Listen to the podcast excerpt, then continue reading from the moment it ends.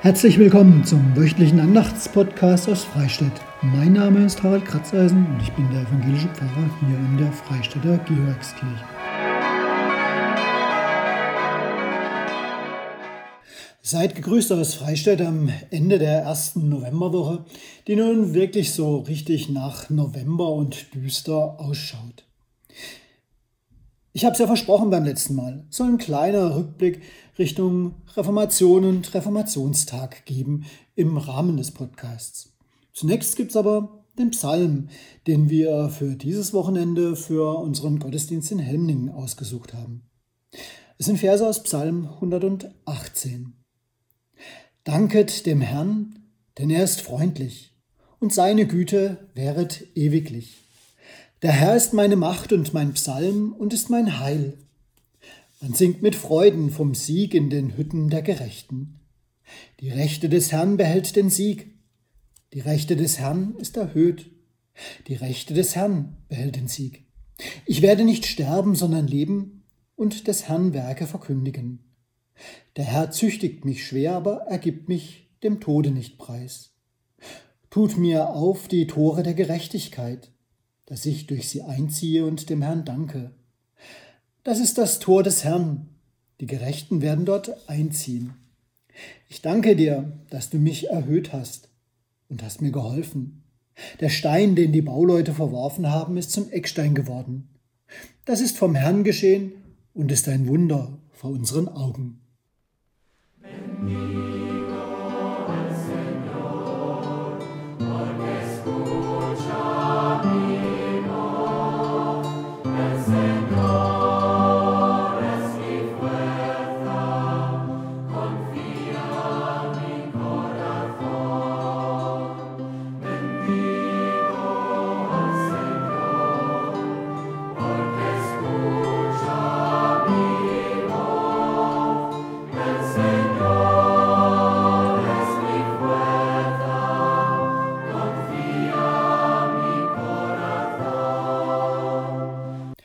Wenn ich es auf ein Wort runterbrechen müsste, würde ich sagen, unser Reformator Martin Luther hat mit anderen Reformatoren zusammen die Freiheit entdeckt. Zu Martin Luther übrigens ganz kurz zwischendurch, da gibt es am Samstag, also morgen am 6.11., einen Abendsegengottesdienst um 18 Uhr in der Helmlinger Kirche. Ja, die Freiheit hat er entdeckt unter anderem zum Beispiel hier im Galaterbrief. Ich lese euch mal vor, was da in Kapitel 5 steht. Zur Freiheit hat uns Christus befreit. So steht nun fest und lasst euch nicht wieder das Joch der Knechtschaft auflegen. Siehe, ich sage euch, wenn ihr euch beschneiden lasst, so wird euch Christus nichts nützen. Ich bezeuge abermals einem jeden, dass er das ganze Gesetz zu tun schuldig ist, wenn er beschnitten wird. Ihr habt Christus verloren, die ihr euch durch das Gesetz gerecht werden wolltet. Aus der Gnade seid ihr herausgefallen. Denn wir warten im Geist durch den Glauben auf die Gerechtigkeit, auf die wir hoffen. Ja, ja, klingt wieder typisch kompliziert Paulus. Nach dem nächsten kleinen Musikstück gibt's dazu ein paar Gedanken von mir.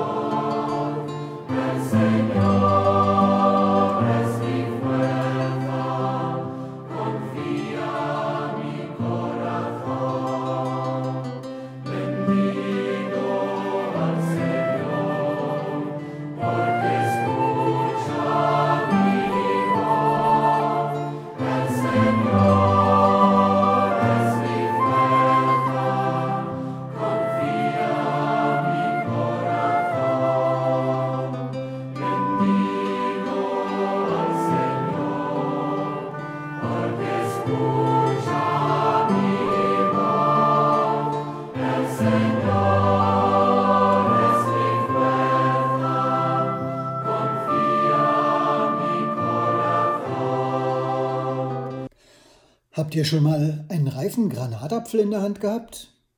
Ich musste dazu übrigens erst bis nach Israel kommen, obwohl es bei uns die ja auch im Supermarkt gibt.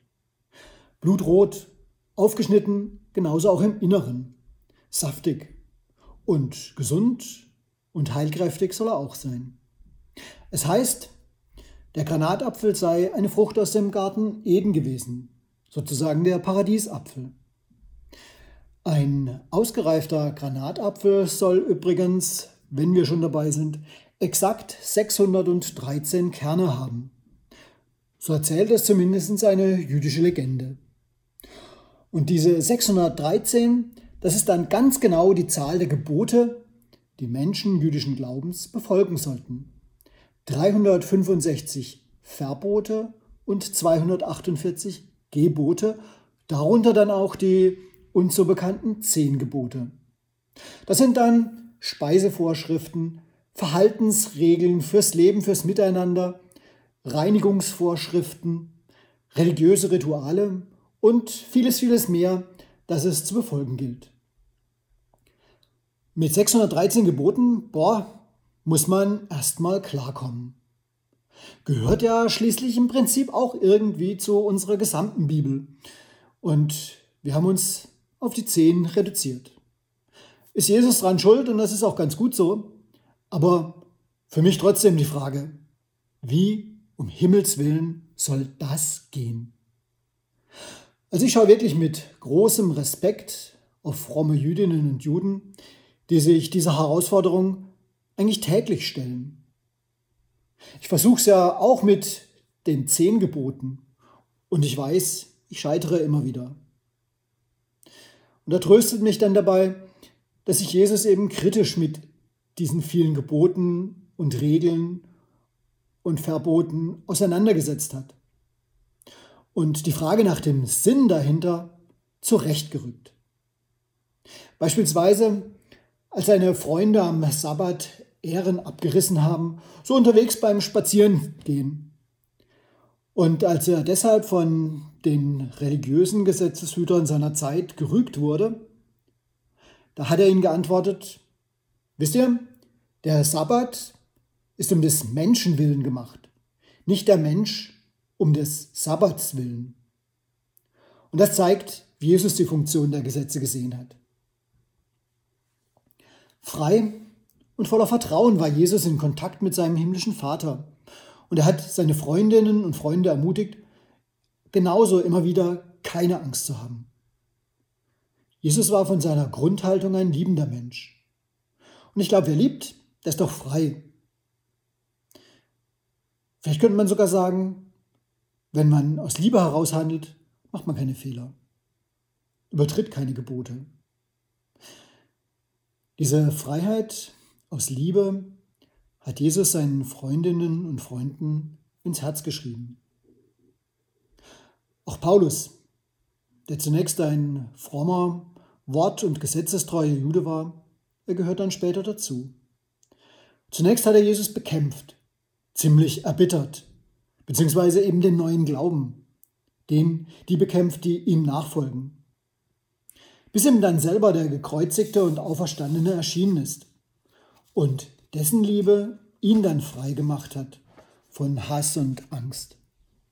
Und so wurde aus einem eher harten Fanatiker ein anderer. Ein bisschen blieb ihm das Fanatische. Paulus wurde ein liebender und glaubensstarker Mann, der sein Leben in den Dienst Jesu gestellt hat. Fast genauso glühend und eben fanatisch, müsste man fast sagen. Er war frei aber von Angst und total mutig.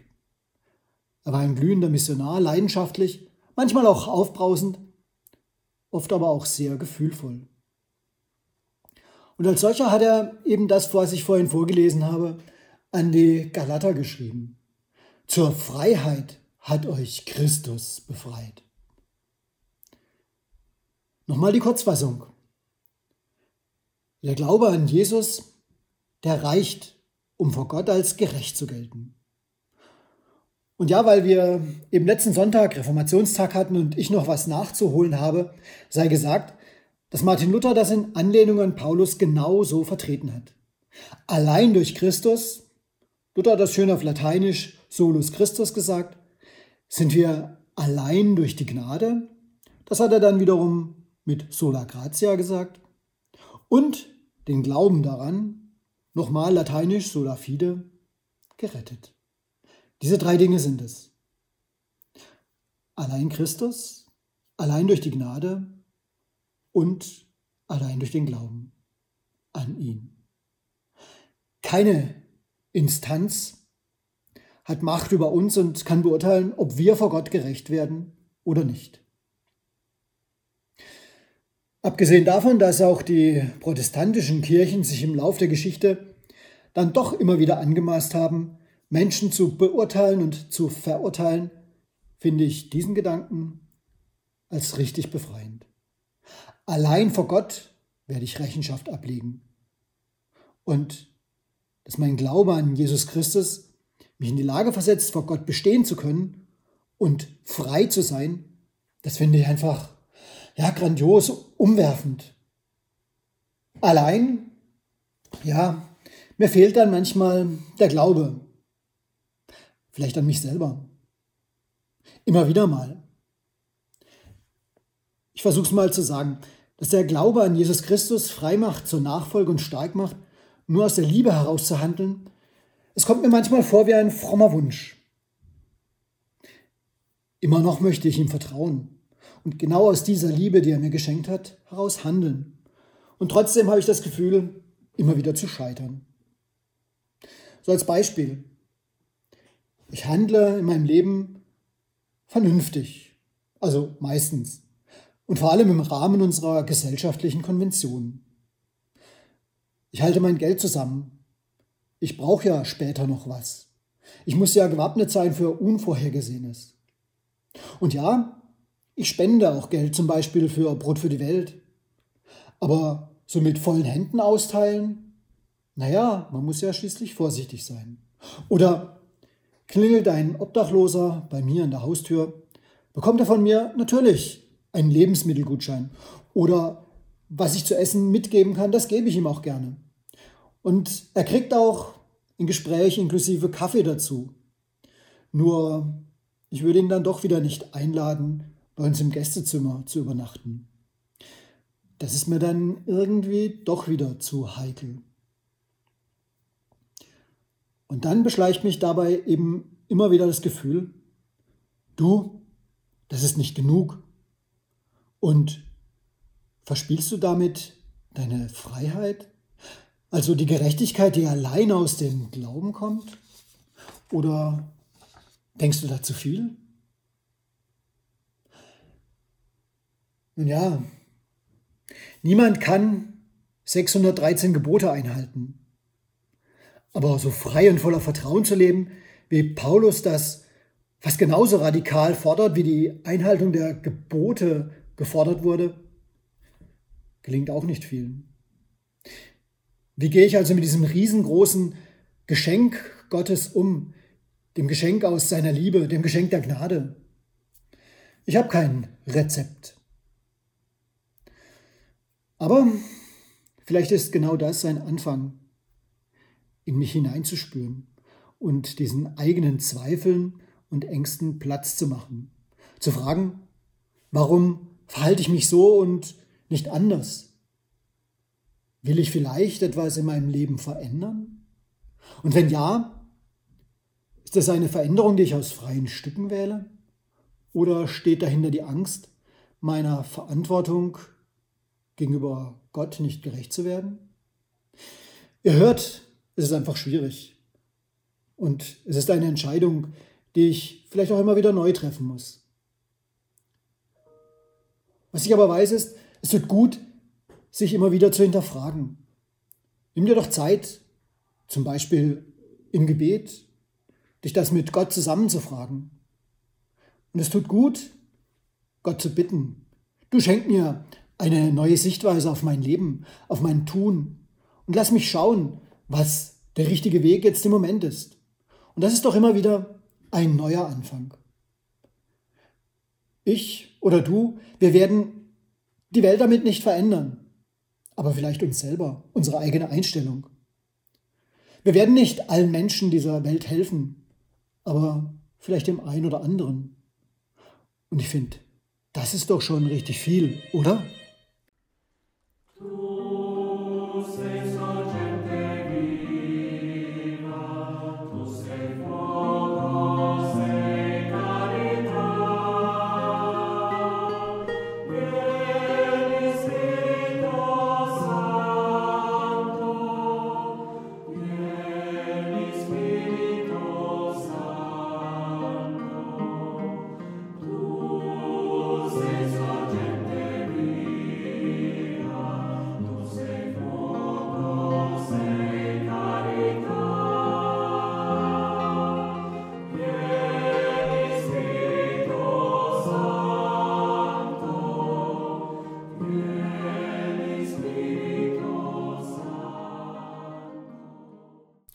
Mit einem Gebet möchte ich mich von euch wie immer verabschieden, wünsche euch eine gesegnete Woche und wir hören uns dann wieder, dann kurz vorm Volkstrauertag.